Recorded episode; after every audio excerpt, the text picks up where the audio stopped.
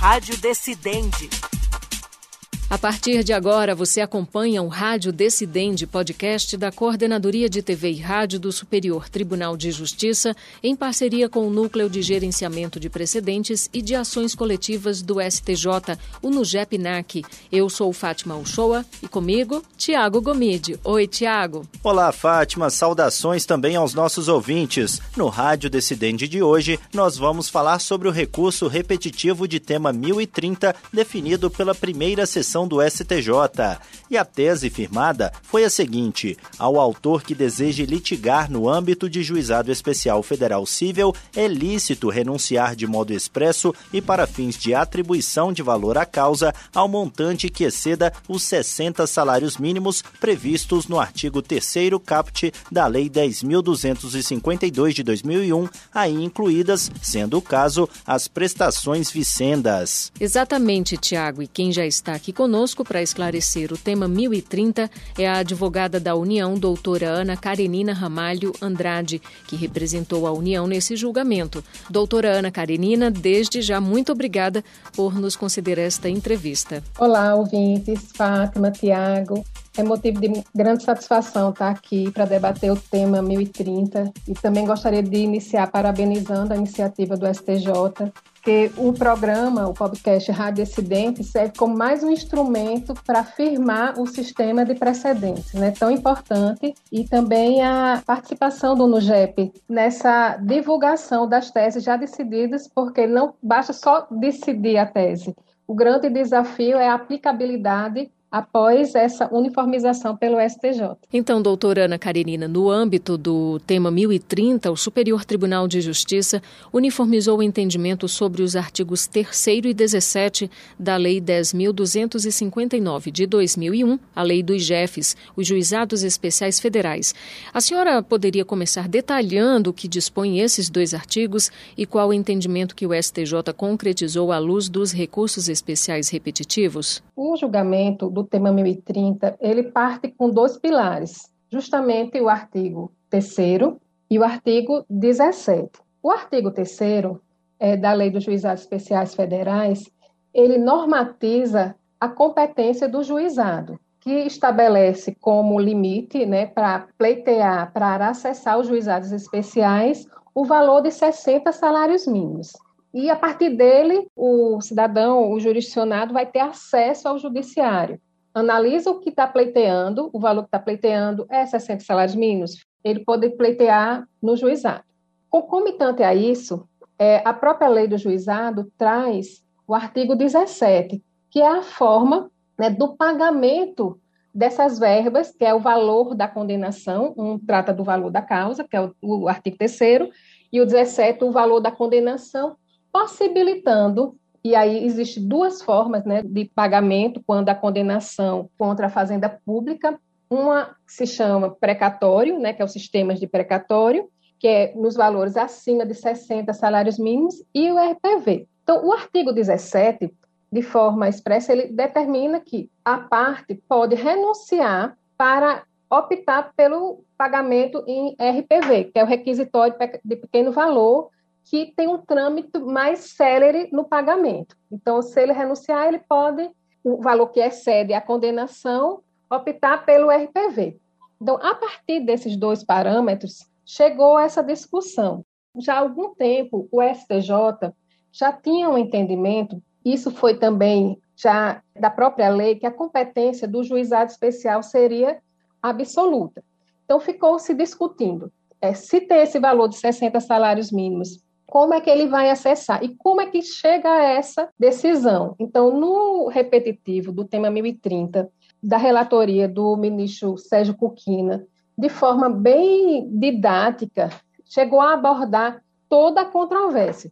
Primeira controvérsia é que isso tinha muita discussão, tanto no juizado especial como na justiça comum, que a depender onde estava proposta a ação, ela poderia já inicialmente ter sua trava no trâmite, porque ficava discutindo se era competência da justiça comum, quando aquele valor era até 60 salários mínimos, ou quando ultrapassava esse valor, estava no juizado. E aí tinha essa discussão. E, e a discussão ela também é porque a própria lei, o parágrafo 2 do artigo 3 fala em prestações vicendas. Então, a primeira dúvida do jurisdicionado a acessar o juizado era como é que eu calculo esse valor de 60 salários mínimos para chegar a acessar o juizado especial federal?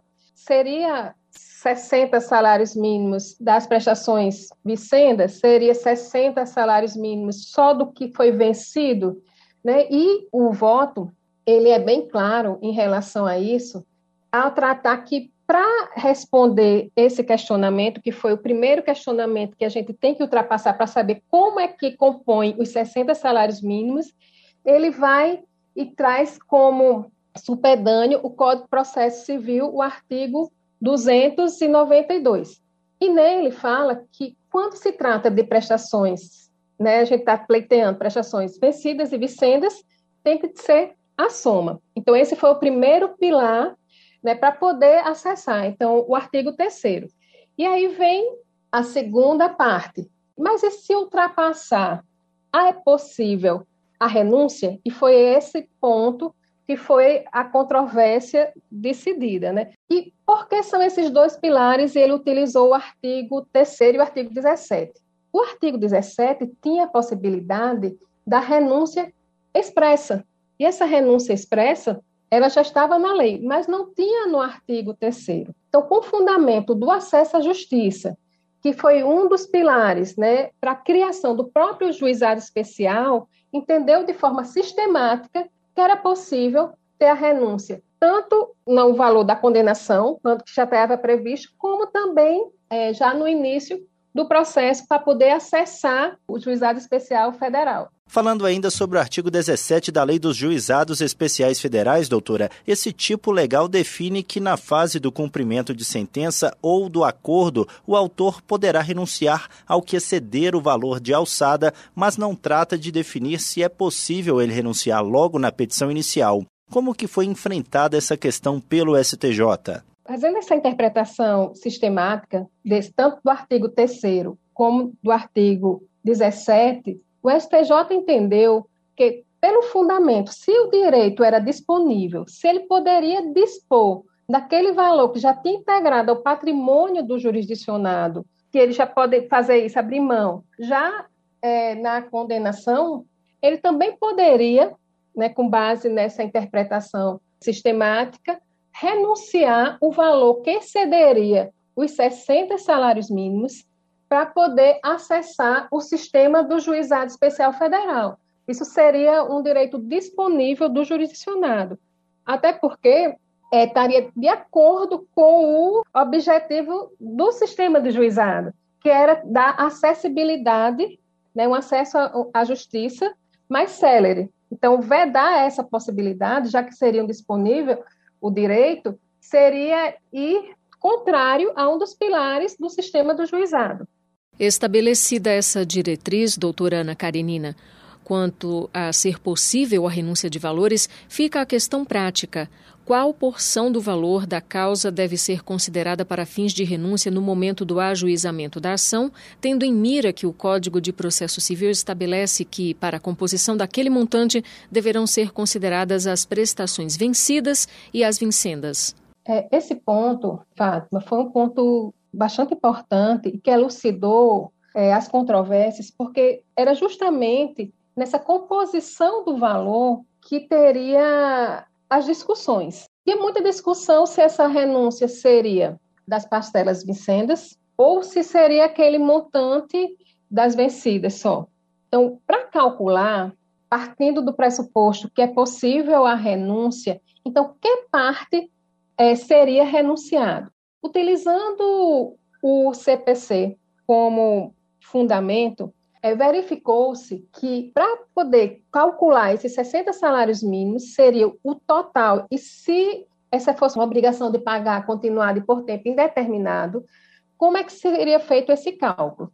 Calcularia todas as prestações vencidas e se tivesse prestações vicendas, ela seria calculada com base na anualidade. Então, seriam as vencidas, mais 12 parcelas a partir da propositura da ação. E na prática, como é que ocorre isso? Como se trata de um patamar de 60 salários mínimos, no momento da propositura da ação, o, o autor tem que verificar o valor é, do salário mínimo à época e verificar se aqueles valores estão dentro do patamar de 60 salários mínimos. Ultrapassou, eu quero entrar no juizado e aí o STJ definiu que é possível pelo sistema a renúncia. Eu vou renunciar o que exceder esse valor, que seria a soma das parcelas vicendas, é, contando de 12 meses, manualidade, mais as parcelas vencidas. E aí eu renuncio o que ultrapassar para acessar o, o sistema de juizado. Agora, uma discussão, e essa foi uma discussão que foi levada, inclusive, para os embargos de declaração, e foi reafirmada que essa renúncia não seria uma renúncia de todo o valor das parcelas vincendas. Na verdade, a renúncia seria do que ultrapassar dessa soma. Após essa soma, e isso ficou claro também, vem desde o do IRDR, julgado lá no TRF da quarta região, após essa soma, volta a somar as parcelas vincendas. E aí a renúncia é só sobre essa soma da vencida mais as 12 parcelas das vincendas. Doutora Ana Karenina, e qual a exigência quanto à forma para a renúncia? Há alguma formalidade a ser seguida? E mais uma dúvida: essa renúncia é irrevogável? Tiago, isso também ficou muito claro no voto. Já estava expresso na decisão, mas também foi objeto, né, inclusive ela vem como reforço de tese no recurso da União que a renúncia no juizado ela tem que ocorrer de forma expressa. Então, no momento em que eu tiver e, a, e tornando mais uma vez de forma prática para o juicionado que for querer acessar os juizados especiais federais e entender que seria mais célere e ultrapassar, ele tem que já informar isso na petição inicial. Eu quero acessar os juizados especiais federais e renuncio o valor que ultrapassar 60 salários mínimos. O incidente de resolução de demandas repetitivas, o IRDR, doutora Ana Karenina, foi suscitado a partir de um processo do Juizado Especial Federal, né? A senhora poderia detalhar essa tramitação? Esse processo, é, nós temos ele como um lead case. O que é que acontece, né? O incidente de resolução de demanda é, repetitiva, ele é um instituto novo, né? ele foi introduzido no ordenamento jurídico brasileiro a partir do, do CPC, né, de 2015, e muitos contornos do instituto eles estão sendo elaborados, definidos a partir da própria jurisprudência. Então, uma das questões em que tem ainda muita discussão é se pode suscitar um IRDR a partir do Juizado Especial Federal. Não há dúvida que a tese definida no IRDR é de aplicabilidade no juizado. Mas será que seria possível uma demanda com contornos no juizado, a partir dela suscitar IRDR no TRF, que foi esse o caso, e a partir dela ter um julgamento de IRDR? Então, isso ainda é uma discussão doutrinária ainda muito forte, é, jurisprudencial também está posta ainda, mas nesse caso específico, ele foi aceito. Tanto é que foi julgado que aí entendeu que nesse caso seria um procedimento modelo, né? E a partir dele, o TRF definiu a tese lá no IRDR, né? Foi proposto o recurso especial e foi definida a tese no STJ. Mas até lá, entre a interposição do recurso especial e o julgamento da afetação e a tese, que é o que a gente está conversando hoje sobre o tema, é, teve a suspensão nacional.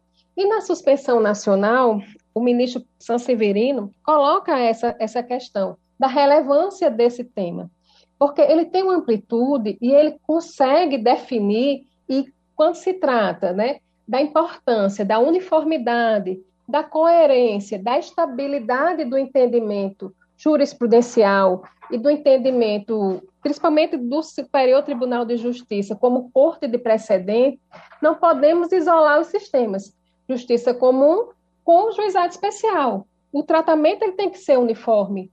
Então, às vezes, o processo ele é muito mais célere, tanto é que foi esse um dos fundamentos que foi utilizado para autorizar a, a possibilidade da parte renunciar ao valor excedente. Então, no juizado, por ser mais célere, às vezes ele define mais, é, mais rápido no juizado. Então, o IRDR, ele, nesse caso aqui, ele se viu de ligação, onde uniformizou o entendimento que era uma discussão tanto do JEF como na justiça comum.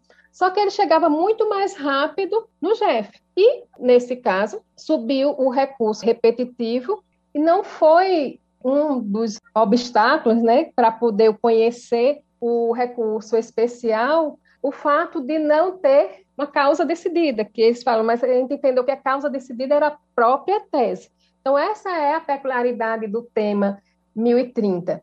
Ele partiu de um processo do GEF, onde foi suscitado o IRDR no TRF da quarta região. E o STJ admitiu o recurso especial e julgou a tese. E hoje, assim, em decorrência desse julgamento, o tema está pacificado tanto no Juizado Especial Federal como na Justiça Federal Comum. Doutora, qual foi o argumento defendido pela União nesse julgamento que resultou na tese firmada no tema 1030? A competência absoluta dos juizados especiais foi relativizada? O argumento eh, da União nesse processo, que se tratando de competência absoluta, não caberia à parte dispor.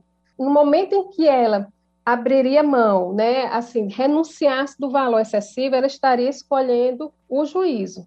Porém, como bem definido e bem fundamentado a posição do STJ, a competência, e aí ficou bem claro no voto do ministro Cuquina, a competência absoluta seria na possibilidade de até 60 salários mínimos.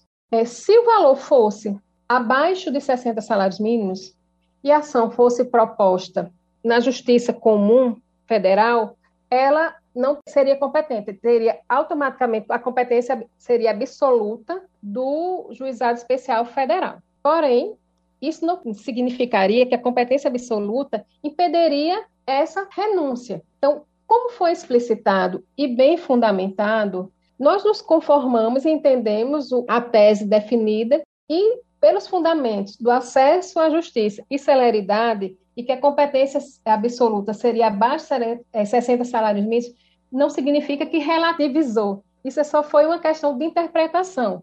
A gente estava vendo por um prisma diferente, que seria relativizada se ultrapassasse, e o STJ já tinha um conflito, mas isso precisava ser definido em repetitivo, que aí teria um, um efeito vinculante, que seria competência absoluta quando ela fosse abaixo de 60 salários mínimos. Em resumo, doutora Ana Karenina, no julgamento no STJ pelo rito dos recursos especiais repetitivos e que resultou na definição do tema 1030, sobre o qual estamos falando hoje, apontou-se que não há normas legais que impeçam o demandante de reivindicar pretensão financeira menor, de forma a enquadrar o pleito na alçada estabelecida por essa mesma lei, a 10.259, e com isso evitar a fila dos precatórios. A senhora concorda que o entendimento firmado nesse tema beneficiou tanto a União, a quem a senhora representou nesse julgado, quanto o próprio cidadão, que no caso de renunciar poderá receber valores devidos em tempo inferior se comparado à espera no âmbito dos precatórios?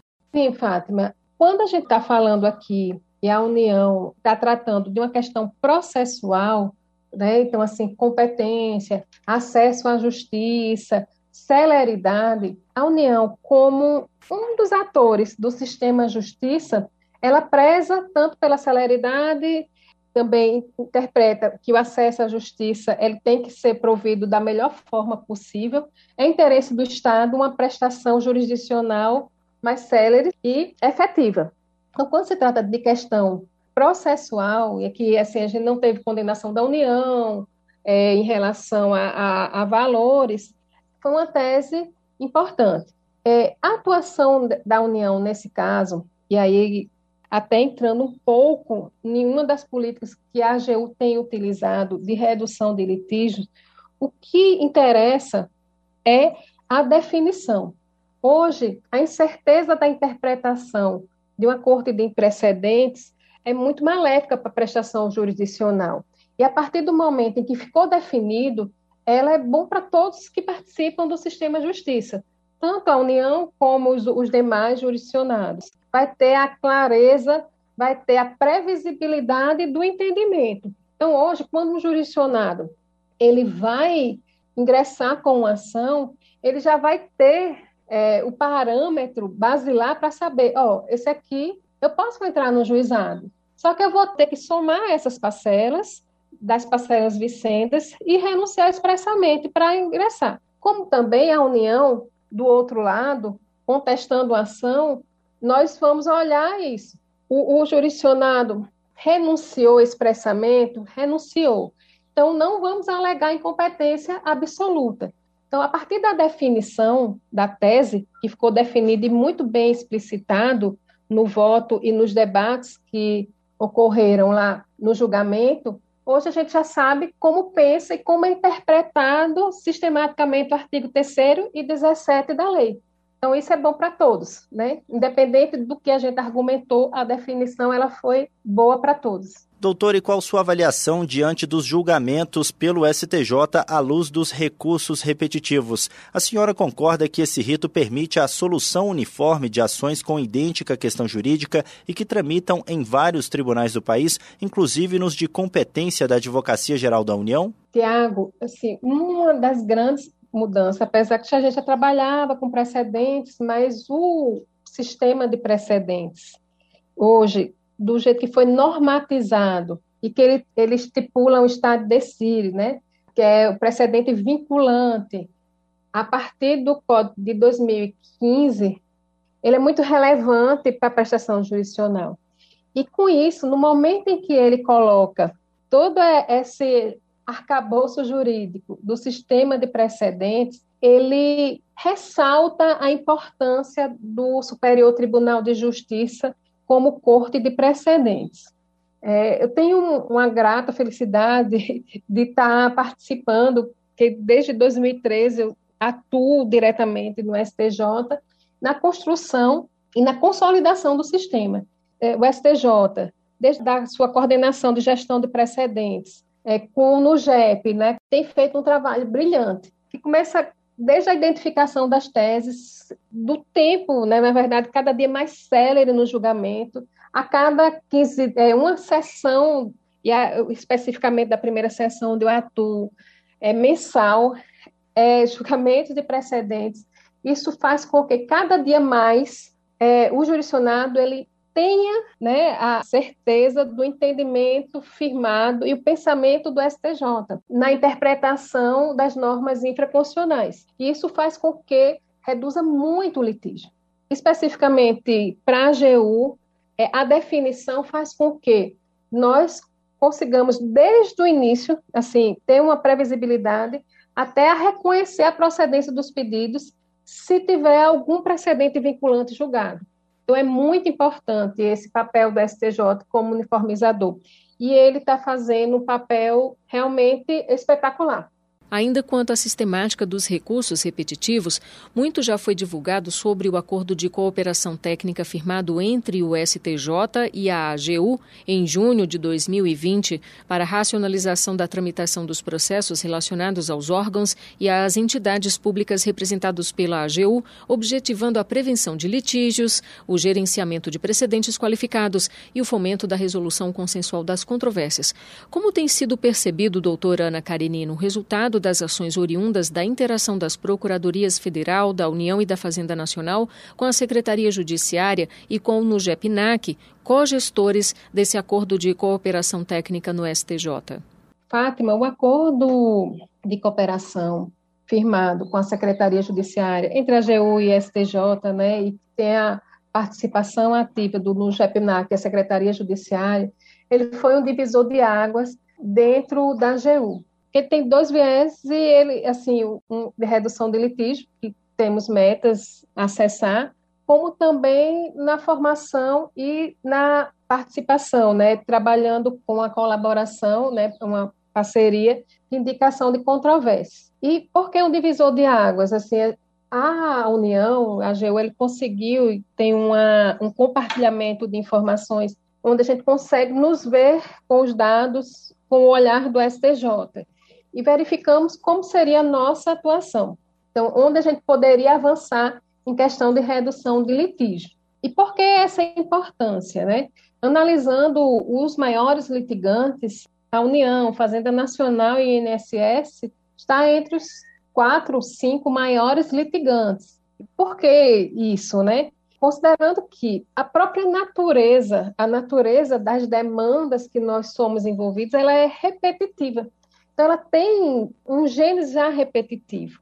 Por ter um gene repetitivo, é, qualquer política pública, assim, é natural que uma judicialização ela já gere muitos processos. Então, esse acordo, esse princípio da cooperação, que tanto ele veio é, agora normatizado no CPC, é importante que todos esses atores eles estejam trabalhando no mesmo propósito, que é uma prestação jurisdicional mais efetiva. Então, a partir do momento que nós temos os dados e que nós sabemos que temos como AGU um compromisso também de nos conformar quando nós devemos nos conformar e de reduzir o litígio que realmente já foi pacificado. Então, esse acordo de cooperação está proporcionando isso. Então, verificando que uma demanda ela está recorrente, é, tem dois temas, a gente está trabalhando tanto nos recursos, principalmente os ARESPs, né, teve uma portaria, inclusive, recente, que é já em decorrência desse acordo de cooperação, onde dentro da AGU a regra é não entrar mais com agravo em recurso especial, considerando que a nossa taxa de sucesso era baixíssima, então isso foi incorporado para diminuir com a quantidade de processos que chegam no Superior Tribunal de Justiça. E além disso tem um outro viés que é justamente o que a gente está falando dos repetitivos. Então verificando que o tema ele é repetitivo, há interesse da AGU que for, é, a consolidação da tese, tanto favorável como desfavorável. Então, nós participamos desde a formação. Por que isso, há esse interesse?